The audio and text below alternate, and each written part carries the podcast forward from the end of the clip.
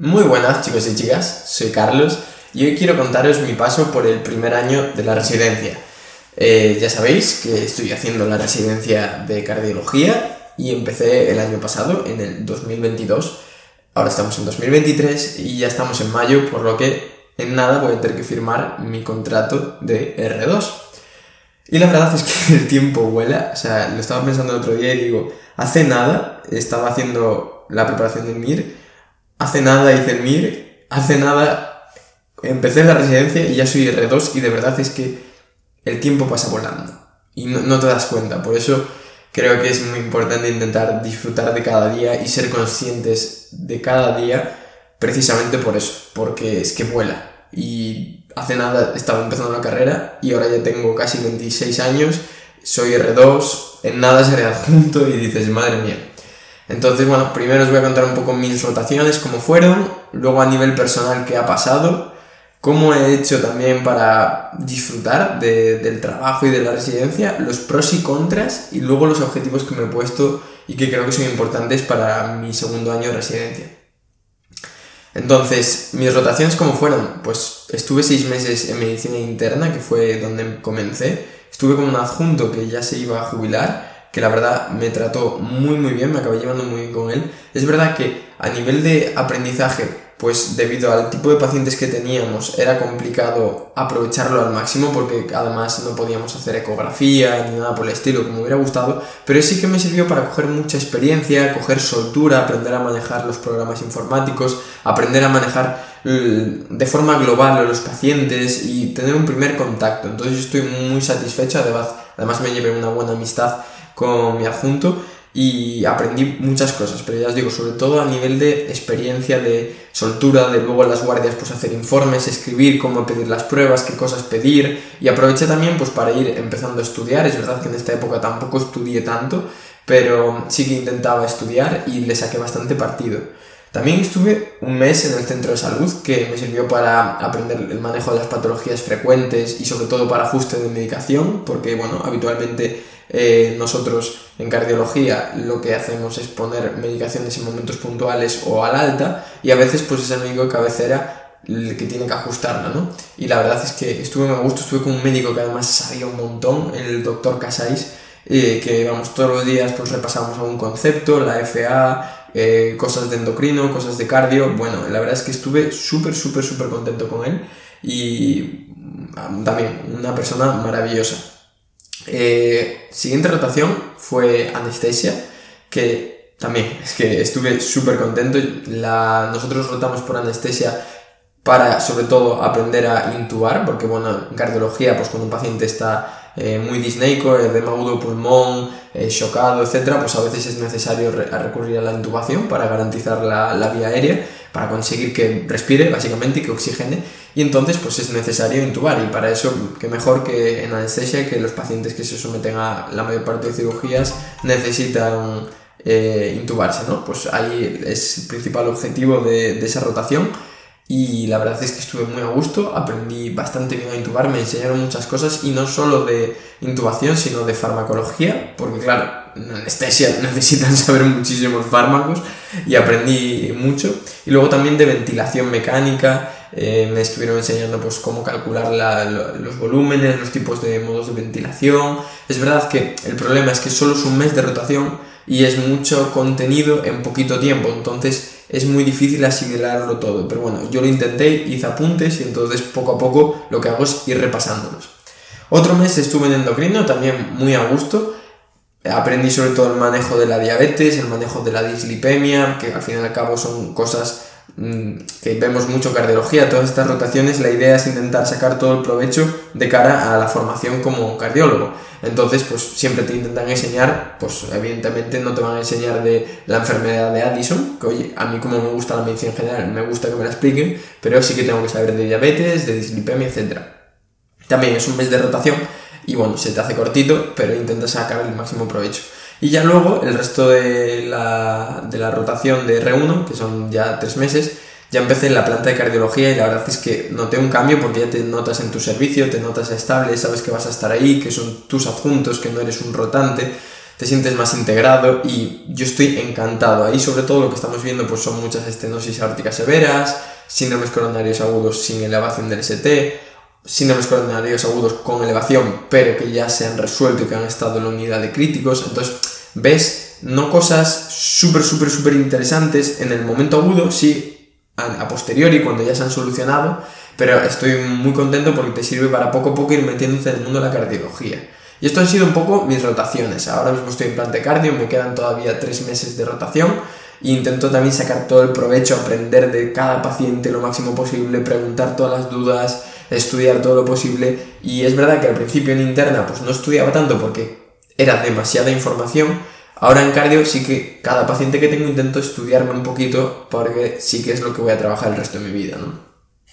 A nivel personal fue un año intenso, la verdad, porque tuve muchísimos altibajos, sobre todo porque a nivel físico empecé la residencia muy mal, no me sentía nada a gusto con mi forma física y entonces no me quería.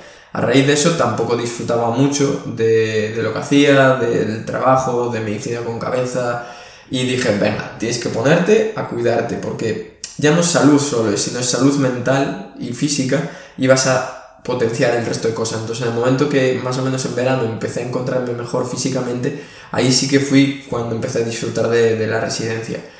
Sí que he tenido momentos de bajón, porque al fin y al cabo, por mucho que estudies, por mucho que tiempo que le dediques, siempre va a haber cosas que se te den mejor, cosas que se te den peor, y luego que siempre, por mi forma de ser, tengo la sensación de que no no es suficiente lo que sé, y a veces es complicado. También he tenido que aprender a gestionar eso y darme cuenta pues que el tiempo está ahí. Entonces la experiencia es un gran aliado, pero que necesitas tiempo para conseguirla. Y es un poco lo que he tenido que trabajar a nivel mental de decir, bueno, pues te encantaría poder manejar todo tipo de pacientes ya. Sí. ¿Puedes hacerlo? No. ¿Estás haciendo todo lo posible en tu mano para mejorar? Sí, pues ya está. Llegará un momento que lo consigas. Y lo mismo con los procedimientos. Una de las cosas que más miedo me da, y de hecho lo comentaré más adelante con lo de los objetivos, es el procedimiento de coger vías arteriales, vías centrales, porque por mucho que vea vídeos en YouTube, por mucho que estudie, necesitas práctica. Y claro, no puedes practicar todos los días, a lo mejor puedes practicar una vez a la semana con un paciente que en la guardia de cardiología pues has tenido que cogerlo.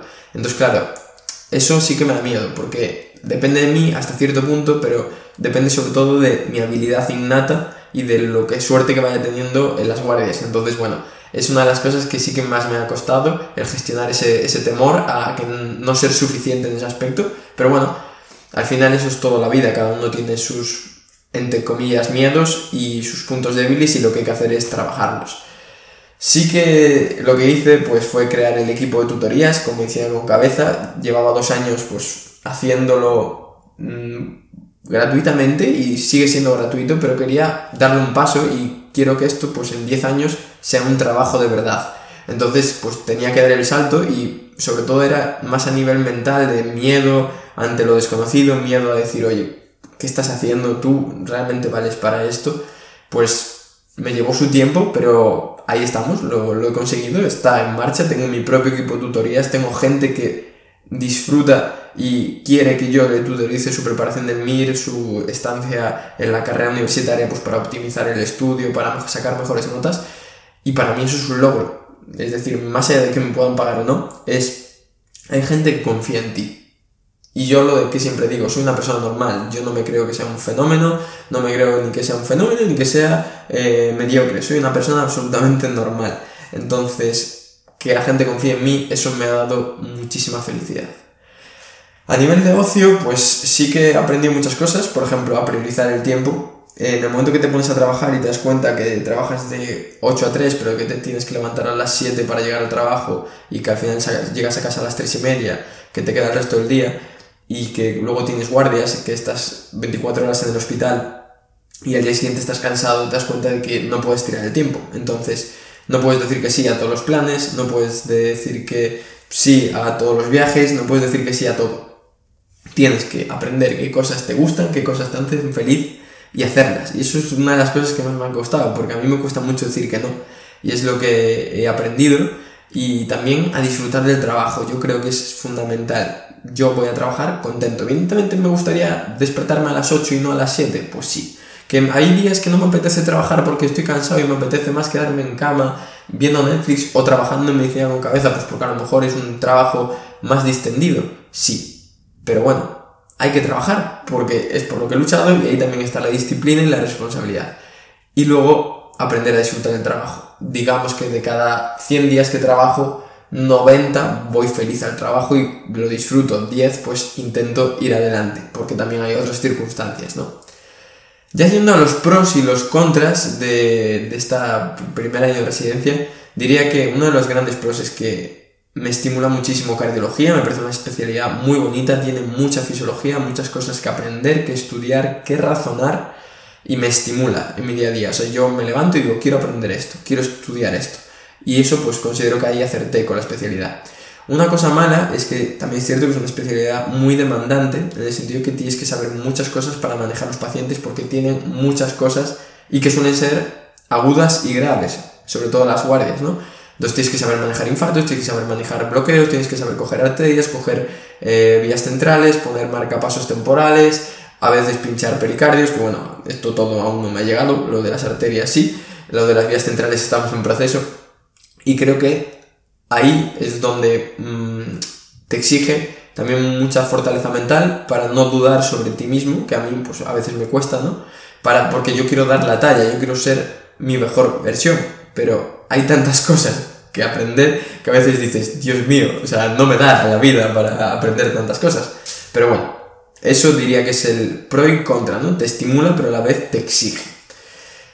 Otra cosa buena es que muchas veces consigues que los pacientes pues, se vayan al alta felices y te agradecen, que muchas gracias, sobre todo por el trato. Yo creo que lo más importante es tratar a las personas como personas y eso te lo agradecen. Pero también hay pacientes que no van bien, que evolucionan de forma desfavorable, muchas veces sin que tú hayas podido hacer nada, otras veces pues porque a lo mejor no has tomado la mejor decisión y eso fastidia, duele, porque si tienes corazón, son seres humanos, son seres humanos con familias, con sueños, con vivencias, y dices, jolín, ojalá hubiera ido bien.